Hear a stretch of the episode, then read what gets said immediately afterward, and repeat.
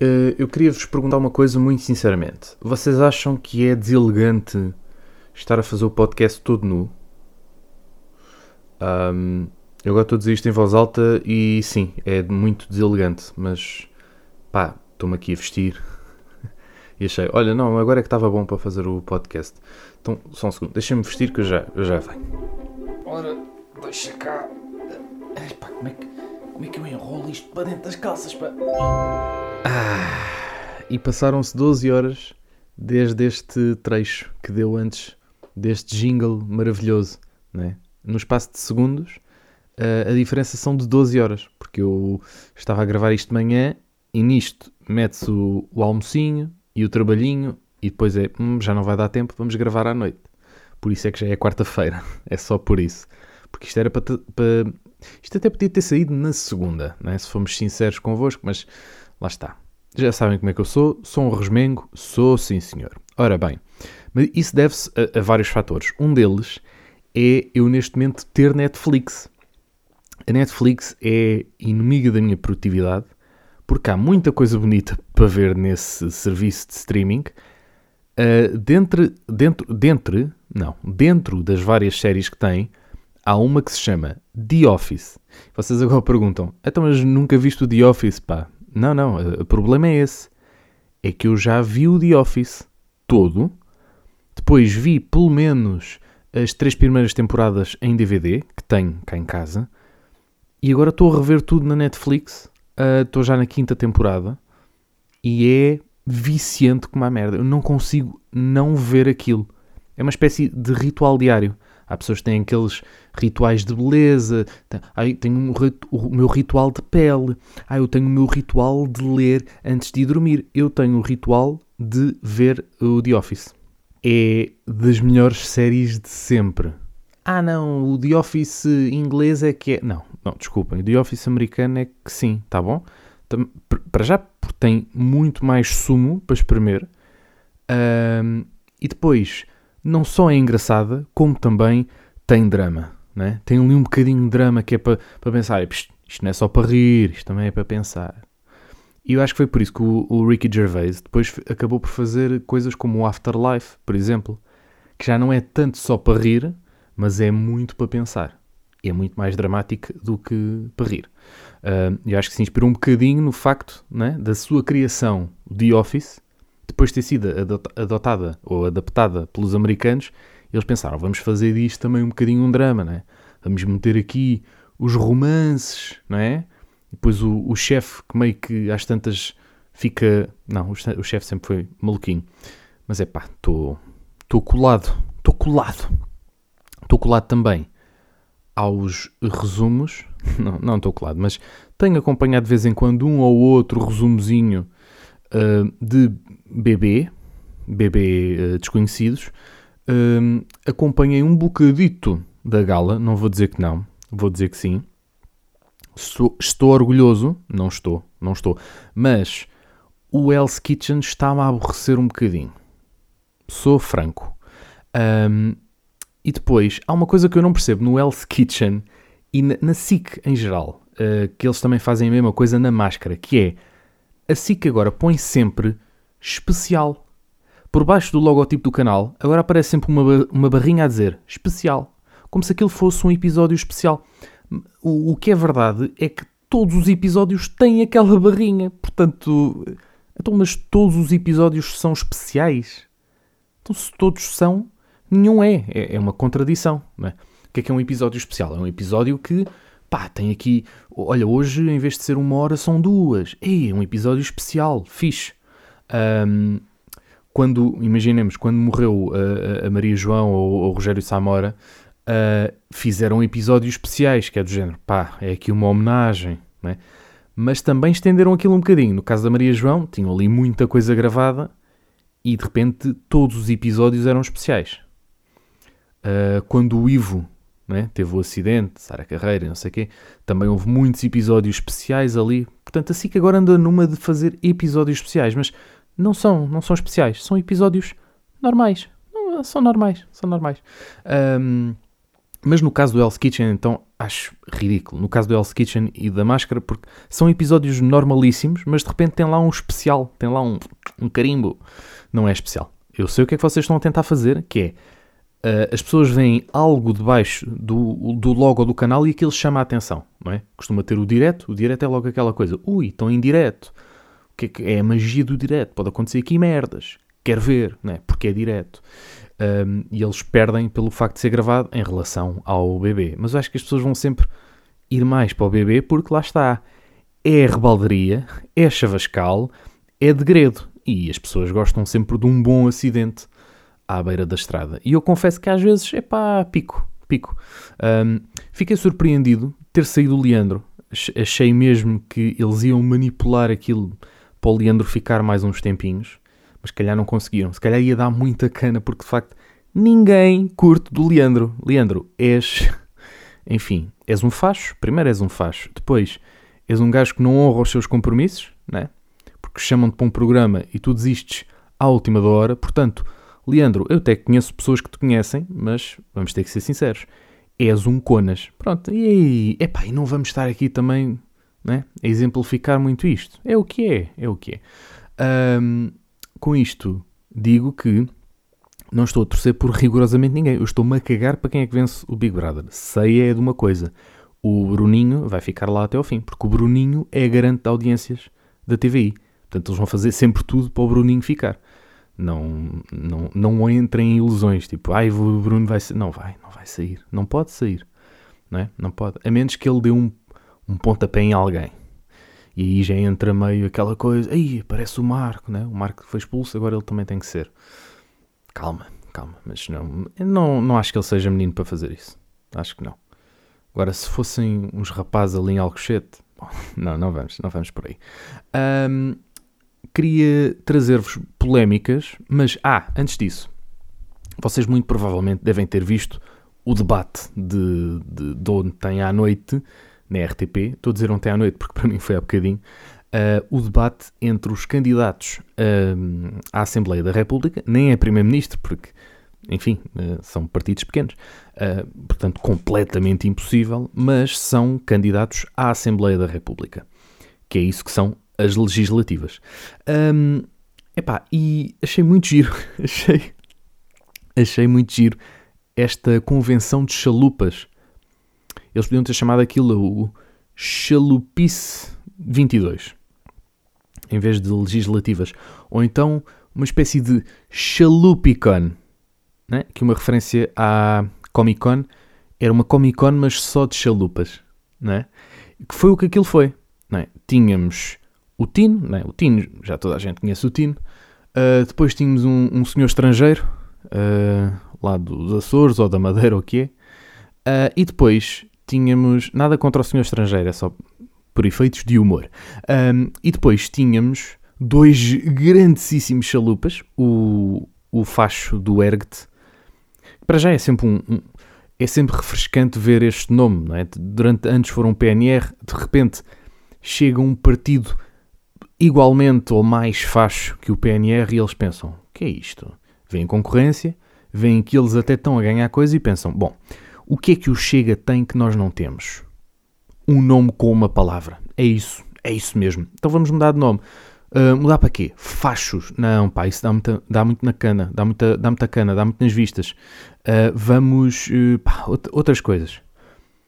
Uh, skins. Epá, não, mas será isso nota-se muito. Há aquilo que a gente vai. O que é que vamos pôr? Ergt. Boa, é isso. Não, não, estava a falar para o meu órgão genital. Ah, ok. Não, mas olha, é um bom nome. Podemos pôr na mesma. Mas, mas olha, força aí. Uh, toma aqui este comprimidinho azul. Pronto. Aqui um pequeno teatro. Se bem que eu não me esforcei muito neste teatro. Eu podia ter feito uma vozinha tipo... Ai, ergue-te. Ah, estou só aqui a tratar... Não, mas não, não vou, não vou, não vou repetir. E depois temos outro também muito giro. Uh, que compete ali na chalupice com o, o Pinto Coelho, ou lá como é que o gajo chama uh, que é também um, um semi-facho. Anda ali a roçar o fachozinho. É pelo menos um, um negacionista, uh, que é o gajo do PDR, que agora se chama ADN. Me, epá, excelente. Pá, quem teve a ideia de mudar de PDR para ADN, excelente. Porque agora as pessoas, quando falarem do ácido desoxirribonucleico, vão, vão pensar sempre no partido. Claro. Obviamente. Agora, quando as pessoas disserem ADN, vão claramente pensar naquele partido que, que, anda aí, mas que não vai uh, a lado nenhum. E dizia o senhor desse partido: Isto, reparem, por acaso já não me lembro se foi ele ou se foi o, o outro facho, mas, mas eu tenho quase certeza que foi este. Ele disse: Isto na verdade só há 153 pessoas que morreram de Covid. e ele consegue dizer esta merda sem se rir. Ele consegue dizer isto. Eh, ele, ele, às tantas até diz: vão, vão ao Google pesquisar. Pá, eu fui ao Google. Então era uma espécie de. Foi, foi um grupo de chalupas que exigiu ao, à, direção, à, à, direção, à Direção-Geral de Saúde que uh, divulgasse o verdadeiro número de pessoas que morreram com Covid. Não foram 19 mil, foram 153 mil. Não, não, 153 pessoas. Portanto, eles acham que só morreram mesmo 153 pessoas com Covid. O resto foi tudo uh, os gajos que aldrabaram os números, né? Para meio que controlarem as pessoas. Uh, e diz o Carlos Daniel: Não, mas repara, 150 pessoas foram as que morreram só este mês. Não, não, isso é o, isso é o que eles dizem. Né? Há muito esta coisa do eles. Isso é o que eles dizem, lá os, os outros. Mas eu acho engraçado como eles exigem à Direção-Geral de Saúde, que supostamente nos anda a enganar com estes números, que revele os números. Portanto, eles andam a mentir, e estou a fazer aspas, mas isto é um podcast e vocês não veem. Eles dizem que a DGS está a mentir, mas exigem à DGS que divulgue os dados. Então, se eles estão a mentir, eles não vão divulgar os dados que estão a ocultar, não é? Parece-me. Mas, mas lá está. Eles são chalupas. Eles são chalupas. Agora, eu acho que há aqui muito, uh, muito petisco para votar no próximo dia 30. Aliás, eu na verdade vou já, já, já votar. Ah pá, eu não posso fazer podcast a esta hora porque eu arrasto-me todo. Mais ainda. Eu vou já votar no próximo dia 23. Porquê? Porque quero e porque assim me é permitido. Portanto, vocês tiverem a intenção de o fazer, pá, inscrevam-se. Acho que ainda dá, não tenho certeza. Not sure. Sei que as inscrições abriram domingo e eu não sei se fecharam ontem ou se fecham hoje. Portanto, se estiverem a ouvir isto hoje, uh, vão, vão pesquisar. Portanto, voto em mobilidade. Uh, o site é votoantecipado.emai.gov.pt, acho que é, é, é isto. Se não for, eh, também posso, posso pesquisar, né? É como se eu não tivesse aqui um computador à minha frente. Não, mas é isso, é votoantecipado.mai.gov.pt Inscreva-se. Ou, ou não, ou então esperem até dia 30. A minha lógica foi, pá, imaginemos agora que, pá, eu fico infectado tipo dia 29. Pá, um caso extremo. Mas a verdade é que se, se isso acontecer uh, as pessoas mais, um, mais uma vez vão ficar sem direito a votar, porque não foi aberta uma exceção para as pessoas que ficam contaminadas na, na, na véspera da votação. Se, se, vocês ficarem contaminados até à próxima terça ou quarta-feira, acho que ainda conseguem. Mas se for depois disso, acho que já não podem. Que é muito confuso. É muito confuso. Ou seja, vocês têm que estar, têm que saber de antemão que vão estar contaminados no dia das eleições acho perverso, acho muito perverso.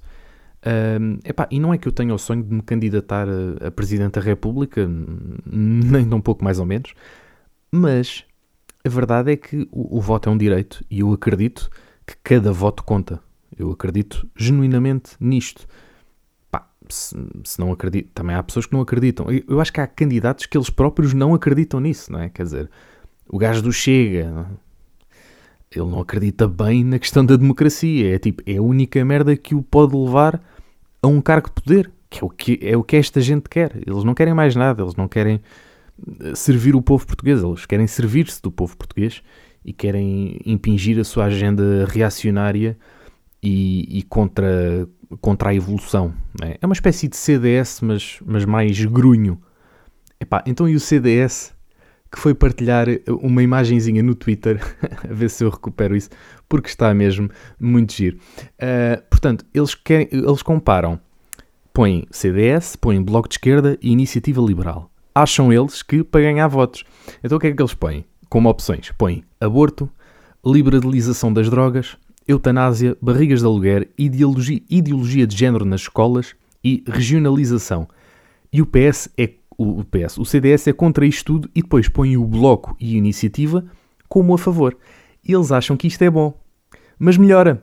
E depois quais são as duas, as duas, reparem, eles têm estas coisas todas que eles são contra o CDS e depois apresentam apenas duas que são a favor, às quais o Bloco e a Iniciativa são contra, que é tauromaquia na RTP e apoio à tauromaquia. Isto é claramente o CDS a dizer, pessoal, Pá, eu sei que vocês estavam a tentar votar em nós, mas não façam isso. Pessoal, nós queremos mesmo fechar o partido.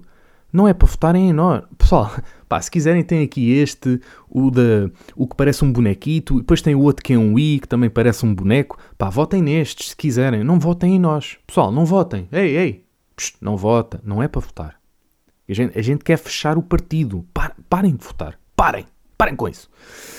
Um, eu acho que foi esta a lógica do CDS, eh, porque fora isso eu não estou a ver nenhuma razão para, para, para o CDS ter feito esta publicação completamente ridícula. Porque lá está, eles podiam ter feito ao contrário, podiam ter feito uma série de propostas das quais são favoráveis e punham os outros a votar contra. E depois, ei, ei, o, CD, o Bloco está a votar contra isto. É pá, já não vou votar neles.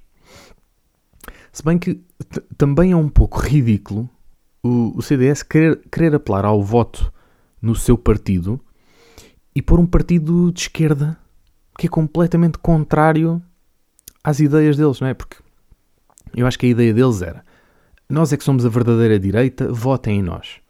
Pá, podiam ter ido buscar um, um Chega, podiam ter ido buscar um PSD, mas o PSD obviamente não iam buscar porque são cúmplices de anos Uh, mas achei, pá, achei uma publicação muito, muito engraçada e, obviamente, toda a internet disse que eles estavam a dar um valente tiro nos pés. uh, e, portanto, se vocês uh, estavam a pensar votar no CDS, eles próprios dizem, pá, não votem a nós, por favor. Nós não queremos. Um, isto leva-me a pensar também naquelas pessoas que, que não se sentem representadas a 100% por nenhum partido. Deixem-me falar agora um bocadinho para vocês, que é, não é esse o objetivo. Obrigado e boa noite. Uh, mas eu se calhar volto a falar disto na próxima semana, se me apetecer. Se calhar se não me apetecer não, não, não falo. Mas eu queria falar destas pessoas que não se sentem representadas a 100% para nenhum partido, a nenhum partido, uh, que, lá está, obviamente, não é esse o objetivo da democracia, é arranjem um partido no qual vocês se revejam e votem nesse para que outros com os quais vocês não concordam ou, ou com, os quais vocês discordam a 100%, vão parar à Assembleia. É esse o objetivo também das eleições. É evitar que aqueles que vocês não querem lá, que lá estejam, não é? Isso é o chamado voto útil. Mas eu, eu, eu sou da opinião que o verdadeiro voto útil é votarem naquele em que vocês acreditam. Pronto. Esse é o verdadeiro voto útil. Depois há o outro que é votem naquele que acham que têm mais condições para ganhar, etc. Pronto, é o centrão. Não façam isso, ok? Agora, por falar em pessoas que não se sentem representadas, temos o chalupa da semana, que é, e eu digo chalupa com todo o respeito, e já vos vou dizer que o próprio se retratou, mas um dos chalupas da semana é Fernando Tordo. Lá, lá, lá, lá, lá, lá, lá, lá, lá. Pois. Então, toda a gente sabe, em princípio, que saiu uma notícia da Blitz, que para quem não sabe, a Blitz era uma, um jornal de música que passou a revista de música, uh, da qual eu fazia coleção bastantes vezes, ainda tenho aqui algumas edições da Blitz em casa, que depois uh, fartou-se de publicar revistas que as pessoas não compravam. Porquê? Porque as revistas eram caras para caralho, porque eram 4 euros quase 4 euros. Ou, ou, ou mais. Acho que no, no, final da revista já, já roçava os 4 euros. Um, e era por isso que as pessoas não compravam. Não é só por falta de hábitos de leitura, mas também. Portanto, deixou de ser uma, um jornal para passar a ser uma revista, para passar a ser apenas um site de internet, para passar agora, depois do tal ataque informático ao grupo Empresa, para passar a ser apenas um segmento do Expresso Online. Portanto, eu não queria ser eu, não queria ser eu a decretar o óbito da Blitz, mas acho que temos que falar sobre isto. Eu digo isto com, epá, com um imenso respeito que tenho à Blitz, porque eu, nos meus tempos de estudante de comunicação social, eu achava que um dia poderia passar pela Blitz, o meu futuro trabalho.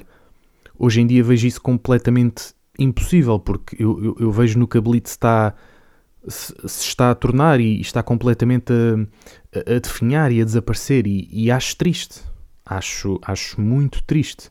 Tem também um pouco a ver com com o momento que a cultura atravessa, não é? E com aquilo que passou durante a, a pandemia, mas, mas, mas, ainda assim continuo a achar muito triste, porque a, a, música não morreu, eh, cada vez se ouve mais música, e portanto é triste que, que não haja um grande órgão de, de comunicação eh, dedicado uh, à música.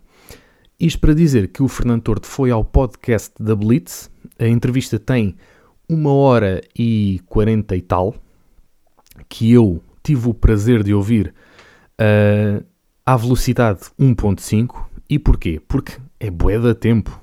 Dude, epá, um, é do género. Eu queria só ouvir para ter a certeza que aquilo que saiu... Um, perdão, foi um mini errotinho. Um, queria só ter mesmo a certeza que aquilo que, que, saiu no título da Blitz não era apenas tirado do contexto. Porque o, o título diz o seguinte: 90% da música portuguesa que ouvimos atualmente não tem qualquer dignidade. É para atrasados mentais. Choque. Depois diz o, o, o subtítulo. Salvo raras exceções, estão a citar, o que temos é gente que não cresce porque não ouve, porque não aprende. Tem que aprender a minha geração aprendeu. Uh, diz, diz o Fernando Tordo durante a entrevista. E sim, de facto, ele diz mesmo isto e não, não está tirado fora do contexto. Ele diz isto, mas é assim muito en passant. Ele diz isto assim muito levemente ao longo da entrevista, mas diz. E a intenção está lá. Portanto, não, não foi uma coisa que, que ah, ele depois retratou-se na entrevista. Não foi bem. Ou seja, ele fala de alguns exemplos de, de artistas que ele, que ele admira atualmente, mas é, é, é muito focado no passado. Ele foca fala muito sobre o passado. Uh, a questão do, dos artistas que não aprendem, ele fala muito sobre, sobre os músicos que ele tem como referência, Uh, e que hoje em dia os artistas não têm músicos como referência, que eu acho que é é, é, é, é completamente inventado da cabeça dele. Eu, eu, digo eu, eu acho que um, um músico, sei lá, um, um, um, João Pinheiro, que para mim é o, é o melhor baterista que temos atualmente em Portugal, ele há de ter as suas referências, ele há de ser um conhecedor de música à sua, à sua maneira. Uh, e, e, por acaso o Fernando Tordo um, refere um grande baterista, que eu, eu esqueci-me do nome completamente, mas, mas que ele diz que os músicos hoje em dia não têm as referências de antigamente e que deviam era ouvir o jazz de antigamente, dos anos 50 ou 60, porque antigamente é que se fazia grande música. E ele diz também, diz no podcast, e de facto está aqui a citação também nesta publicação, a música vai, uh, vai reganhar a sua dignidade, porque atualmente 90% do que ouvimos não tem qualquer dignidade. É uma coisa, ok, para atrasados mentais, isso é o que eu já tinha dito. Onde é que está aquela parte? Ah, Portugal vai ser, no vosso tempo, não no meu, um país de grandes orquestras. Ficam já avisados. Ele diz isto. E ele diz isto sem nenhum pingo de ironia. Ora bem, eu tendo a discordar. Porque a música é cada vez mais portátil, e cada vez mais efêmera. E eu não sei até que ponto é que vamos ser um país de grandes orquestras. Para já, eu acho que as orquestras que temos, nós já temos boas orquestras. Eu já vi bons concertos de, música clássica. Saí de lá, olha, sim senhor, um concerto, aqui uma, uma Gulbenkianzinha, sim senhor, olha, estamos bem. Um, e portanto acho que nós não temos razão de queixa. Eu duvido muito que a, a música pop dê lugar a música de orquestra. Uh, ele diz que Portugal vai ser um país de grandes orquestras, mas para ser um país de grandes orquestras, para já tem que haver pessoas que queiram ir para as orquestras. E depois dá a sensação que ele. Uh, o que ele diz na entrevista é meio como que se. Os, os, agora os artistas vão passar a tocar é com orquestras. Agora tudo o que é álbuns de artistas vai ter a sua orquestrazinha. Epá, eu tenho muitas dúvidas. Tenho muitas dúvidas. E ele diz que, salvo raras e honroríssimas, honror, honrosíssimas exceções, o que temos na maioria é gente que não cresce porque não ouve, porque não aprende. Tem que aprender, a minha geração aprendeu. E que 90% do que ouvimos não tem qualquer dignidade. E ele, ele diz isto na revista, na, na, no podcast, aliás. E, e, este, este artigo foi muito publicado no, no Instagram. Eu próprio publiquei. Uh, publicou o Pedro Ribeiro, publicou uma série de, de artistas e eu, eu partilhei a, publicação do Pedro Ribeiro com, com um comentáriozinho a achar que era completamente triste um, aquilo que, que ele disse. Ele de facto parece estar muito uh, desconectado dos artistas que existem hoje em dia, e isto é, é uma tendência que as pessoas têm a certa idade que é no meu tempo é que se fazia música. E ele próprio diz que antes do tempo dele é que a música era boa. Portanto, ele é um saudosista de, de tempos de antes dele. E diz que os seus contemporâneos que eram muito bons e que não sei quê, mas que de facto 90% do que se faz hoje em dia é para atrasados mentais. E isto é dito. Isto é dito.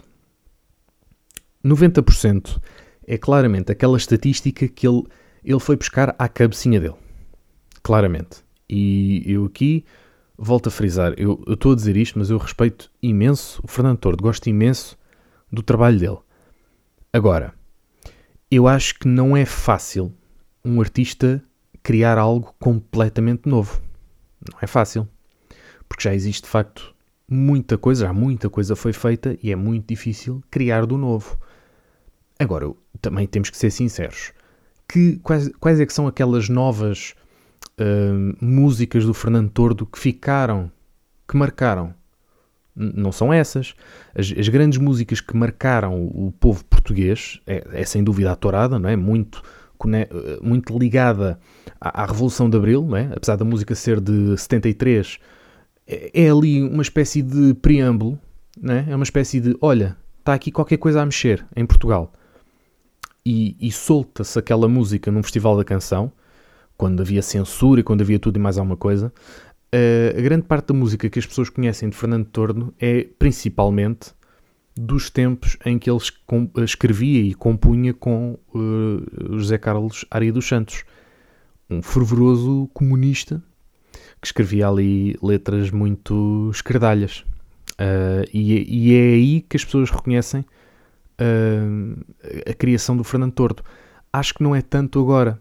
O mesmo se passa com outros artistas. Por exemplo, se calhar as músicas novas do, do José Cid também não pegam assim tanto nas rádios. E lá está. Eu percebo que custa, não é? Uma pessoa que já foi um grande músico que, e, e, atenção, continua a ser. Continua a ser. O Fernando Torto continua a ser um grande músico.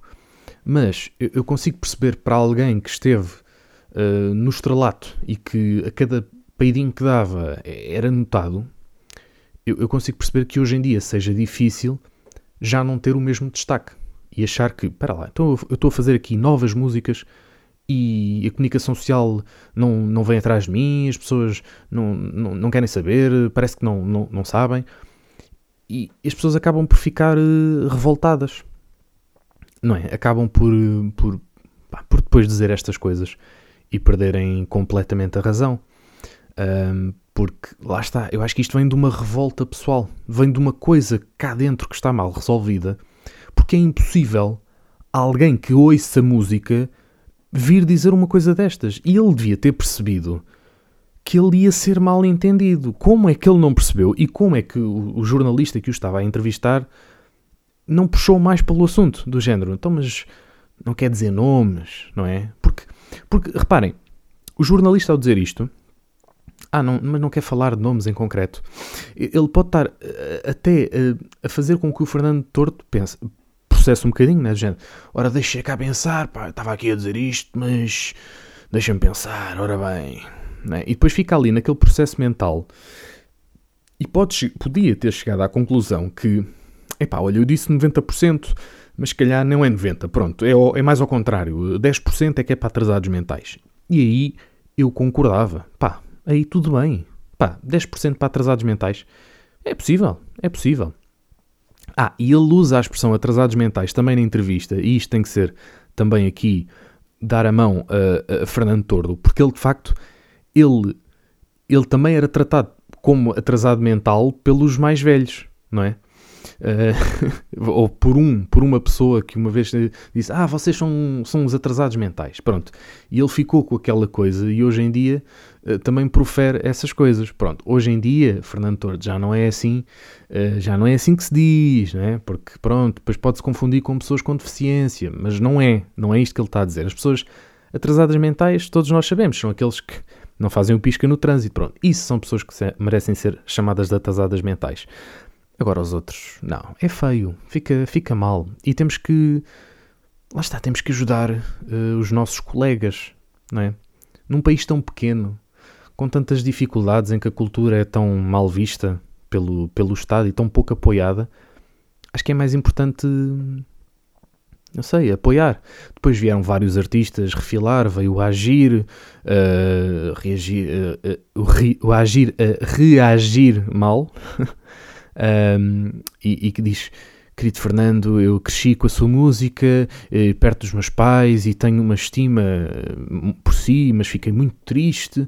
Eh, ainda não ouvi a entrevista completa, mas este pequeno certo não deixa grande margem para dúvidas. E de facto, não deixa, mas lá está. Devem ouvir para perceber que de facto aquela questão do atrasado mental é mais um, um de língua do que outra coisa. Pronto, ele não quis mesmo chamar isso às pessoas. É uma cena que para ele é tipo são uns maluquinhos. É como chamar maluquinhos. Pronto, maluquinhos é aceitável, atrasado mental já não fica tão bem. Entretanto, uh, Fernando Tordo apagou, não apagou, quer dizer, quem apagou foi, por exemplo, o Pedro Ribeiro, que apagou a sua publicação, mas ele veio retratar-se a público, provavelmente chamaram-no a atenção, ou ele começou a receber mensagens de hate, provavelmente, mas deve ter alguém a ajudá-lo também na, na comunicação. Um, e, e, acabou por, por admitir que foi um mau momento que deu origem. Uh, um mau momento tem que dar origem a algo construtivo. Apercebi-me da injustiça que as minhas palavras foram para todo o universo de colegas que, tal como eu, trabalham diariamente para levar o seu melhor aos palcos e rádios deste país, principalmente nesta fase tão complicada, não sei o quê. E diz que, pronto, a, a partir de agora vai começar semanalmente a dar a conhecer as novidades de lançamentos de novos discos ou singles, sugestões de concertos ou eventos culturais. Muito bem, muito bem, Fernando Torto. Uh, Fernando Torto aqui a, a redimir-se, uh, a tapar uh, a asneira que fez, e bem, atenção, P Fernando Torto retratou-se e ainda bem. Fico, fiquei feliz, genuinamente por isso, porque eu, eu não desejo mal ao senhor, eu, eu, pá, eu tenho imenso respeito pelo Fernando Torto e acho que todos devemos ter. Foi uma pessoa muito importante para a música portuguesa e mesmo para, podemos até dizer, para a história do país. Epá, e era uma pena uma pessoa ficar com esta, com esta imagem para sempre. Portanto, esperemos que ele hum, consiga sair disto. Quem talvez não consiga sair é José Carlos Malato, que foi comentar nessa publicação que uh, o Fernando Torto fez uh, desculpar-se com uh, dois simples comentários. Primeiro, a censura e o politicamente correto é fodido. Abraço, sobrinha. Portanto, aqui ficamos a perceber que José Carlos Malato trata uh, Fernando Tordo por sobrinha. Pronto, não vamos comentar. Uh, e depois diz: encostarem-te à parede em vez de refletirem é o triunfo dos porcos, ignorantes, sem talento. Pimbas. Portanto, as pessoas que. Um, ehm, que, que criticaram Fernando Tordo por esta javardice que ele, que ele disse, mas, mas que foi dita, não é? pode ter sido um deslize, mas foi dita, uh, de repente é a censura do politicamente correto. Diz o senhor que tem na sua, na sua cena de Instagram Activist for Human Rights. Senhor José Carlos Malato, nós somos colegas. O senhor Malato conhece-me, atenção. Uh, devo dizer-lhe que não lhe fica bem. Isto não é uma questão de politicamente correto, é só uma questão de correto. Porque aquilo que ele disse não está certo. Uh, aquilo que ele disse, há muita gente que pensa. E eu sei. Mas é muito mau nós pensarmos isso sobre a nossa música portuguesa. E eu tenho até uma amiga que me comentou essa publicação que eu tinha feito em relação à, cena do Fernando Tordo, a dizer: yeah, eu, eu concordo com o Fernando Tordo. Como quem diz: yeah, de facto, a música portuguesa é, é uma merda e é toda igual. Isto é o comentário da minha amiga, com a qual eu vou falar pessoalmente esta sexta. Vamos andar à porrada, porque, porque acho que é um argumento completamente estúpido. Eu já lhe disse pessoalmente e vou para ter o prazer de falar com ela sobre isso esta, esta sexta. Portanto, se estiveres a ouvir, um grande beijinho, mas vamos ter que ter esta conversa, porque eu acho completamente ridículo alguém dizer isto. Uh, acho que isto é completo desconhecimento e acho que é mesmo uh, ignorância. É mesmo ignorância. Podemos dizer que há de facto há alguns artistas que são um bocadinho cópias uns dos outros. Ok, tudo bem, mas dizer que 90% da música é uma porcaria ou é um plágio é não conhecer música portuguesa. E eu, como vos disse uh, a semana passada, ou há duas semanas, já não me lembro, eu tive muita dificuldade em fazer o top de músicas uh, para o ano 2021. E já estou a começar o 2022, já tenho ali duas ou três músicas que, que, que pronto, que já estão a fazer fila, à espera das próximas que hão de vir e que eu acredito que vai haver muita música boa neste ano de 2022. Uh, ah, mas custa-me custa ouvir isto. Pá, ainda por cima de uma pessoa que ouve muita música. É? Ela ouve muita música e acho, acho estranho as pessoas não terem o mínimo de orgulho pela sua música, pela sua identidade, pela música portuguesa. Pá, porque se não formos nós a ouvir, quem é que vai ouvir, não é? Agora, lá está, nós não, não temos que ouvir por pena Epá, mas convém termos os ouvidos um bocadinho mais abertos, ok? Meus meninos, uh, quero só dizer que amanhã na Twitch vai estrear uma cena chamada Quiz da Feira. Amanhã, quinta-feira, dia 20 de janeiro, uh, juntem-se em twitch.tv barra afmelão. Uh, já sabem, quanto a este podcast, é avaliarem com 5 estrelas, só porque não dá para avaliar com 6, e comentem e partilhem e façam essas merdas que eu odeio dizer, mas que uh, o governo civil uh, obriga. Pronto. E agora vamos ouvir mais um pouco de música portuguesa. La la la la la la la la la la la la la la la La la la la la la la la la la La la la la la La la la la la la la la La la la la la la